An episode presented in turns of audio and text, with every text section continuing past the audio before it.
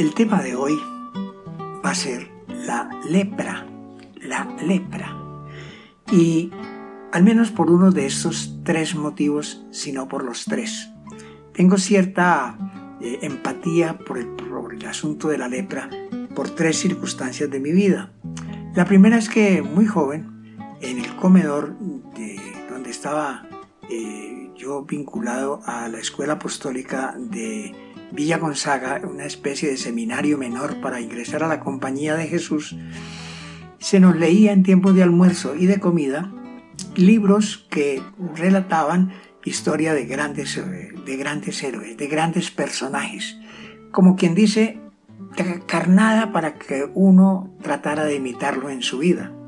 Al fin y al cabo es una época de la adolescencia en que dicen los psicólogos que todo adolescente está buscando alguien con quien identificarse. Pues bien, en una de esas lecturas que me impresionó muchísimo se llamó El héroe de Molokai. Es la historia de un sacerdote belga que eh, fue de misionero a Molokai, que era una isla en Hawái, en el archipiélago de Hawái, a donde eran confinados todos los eh, personas que padecían de lepra. Y él llegó allá en la peor de las condiciones, muy joven como misionero. Inclusive e, eso era, eso era como el fin del mundo, porque no había, prácticamente estaba la gente, pero vivían en medio chozas. Incluso cuando el padre Damián llegó allá no encontró dónde dormir, le tocó, dicen la historia que le tocó dormir debajo de una palmera, hasta que pudo construir una choza. Pero como en su juventud el padre Damián se había crecido en el campo y se había formado en las labores del campo, eh, al, llegar allá a ese sitio, pues empezó, y, ante la dificultad de tener alimentos, de tener drogas, no había drogas, pero algún tipo de remedio paliativo, pues creó unas huertas de pan coger y con eso medio se paleaban las necesidades de la isla. De ahí estuvo durante mucho tiempo Mm, prestando sus servicios a los enfermos hasta que un día descubrió que él mismo estaba contagiado porque al poner los pies por algún motivo en una agua caliente notó que no sentía el agua caliente y esa era la pérdida de sensibilidad era uno de los síntomas evidentes en el momento de haber contraído la lepra y murió leproso en ese sitio. El segundo elemento emotivo que me liga a la lepra es que años después tuve la oportunidad de visitar el agua de Dios, el leprocomio el lazareto de agua de Dios, en donde estaban confinados, pues en ese momento todos los que en el país habían sido diagnosticados con lepra. Y era para mí particularmente emotivo el asunto porque yo había escuchado muchas veces una composición musical de un celebérrimo músico de la época que murió leproso en Agua de Dios, el maestro Luis A. Calvo, en cuyo honor está la Academia de Música del Distrito. Él había compuesto cuando tuvo que recluirse allá en ese sitio de Agua de Dios una hermosa melodía musical muy sentida, muy triste, muy melancólica en que se despidía de su madre y eso le puso por título el intermezzo número uno y se ha conocido como el intermezzo número uno del maestro Luis A. Calvo.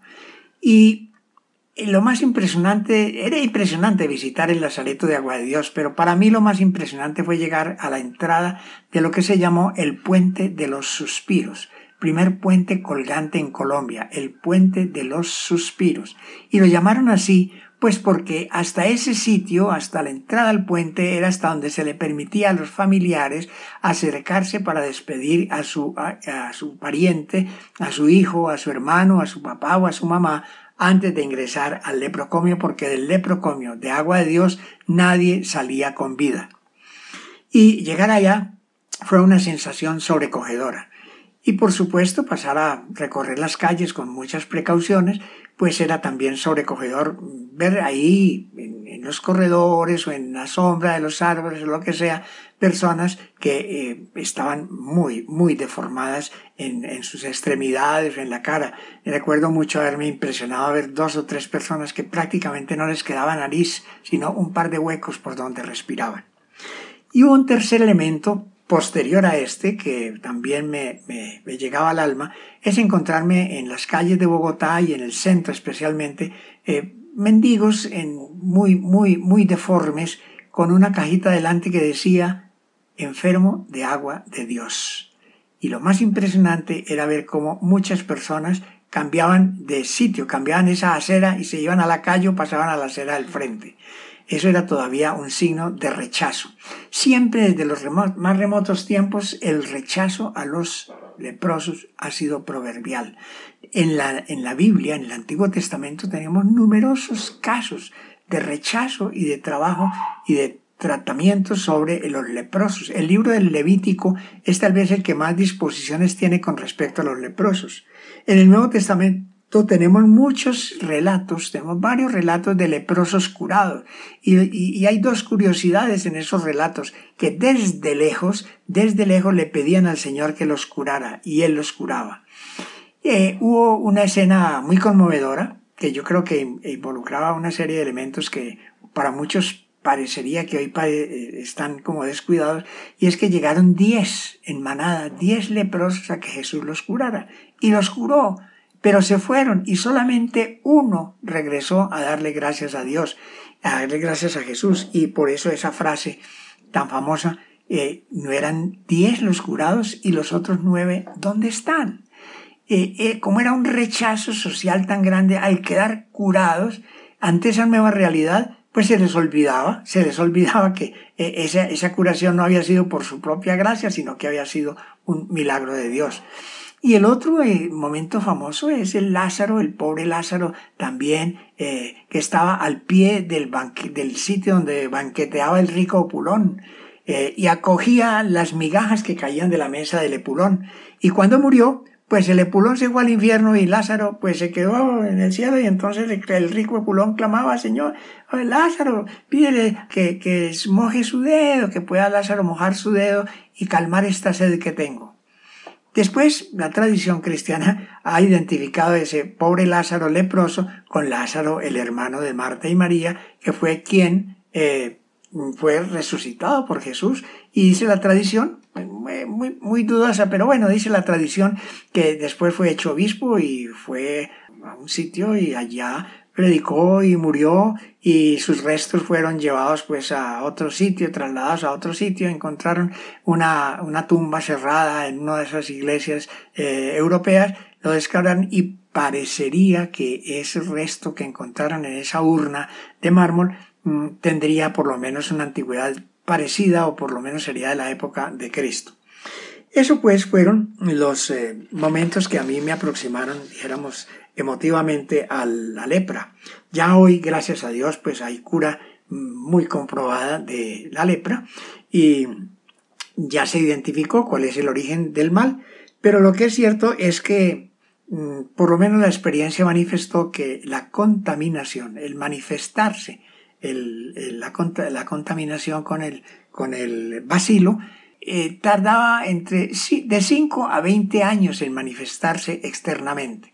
De manera que tranquilamente una persona podía haber caminado 15, 18 años sin sospechar siquiera que estaba infestado de ese bacilo, que se manifestaba normalmente por ese mm, hecho que comenté ahora, insensibilidad en la piel, y por supuesto se afectaba la respiración, se afectaba el sabor, aparecían algunas manchas en la piel y eso en algunos, en la calle, en los milimoneros de la calle era posible observarlo. Yo lo pude observar sin que supiera en ese momento cuáles eran los, los síntomas en la visita Agua de Dios.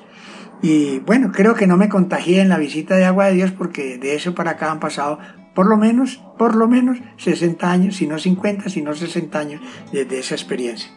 Eh, así pues que mm, la lepra, gracias a Dios, ya desapareció, pero estuvo presente en la humanidad y en las preocupaciones de la humanidad por muchísimo tiempo. Los relatos del Levítico pueden ser del siglo V antes de Cristo. Entonces, eh, y de ahí ya, ya venía hace tiempo la enfermedad eh, sobre la tierra y en ese entonces se consiguió, se consideró que era un castigo de Dios. Entonces, ¿cuál era el mal? Que hacía que sobreviviera semejante cosa. Pero la más dramático de toda la narración de la lepra está en el libro de Job. Job, por prueba eh, puesta por Dios, quedó cubierto todo su cuerpo de llagas. Eh, que haya sido que haya sido lepra, no se sabe. Pero la descripción, la descripción fue, eh, es muy, muy dramática en el libro de Job. Y vale la pena echar una mirada al libro de Job. Pero bueno, eso será asunto de otro tema, la lepra en el libro de Job, y podremos conversar nuevamente en alguna oportunidad sobre ese hecho. Por el momento, muchas gracias y nos vemos en la próxima conversación en familia.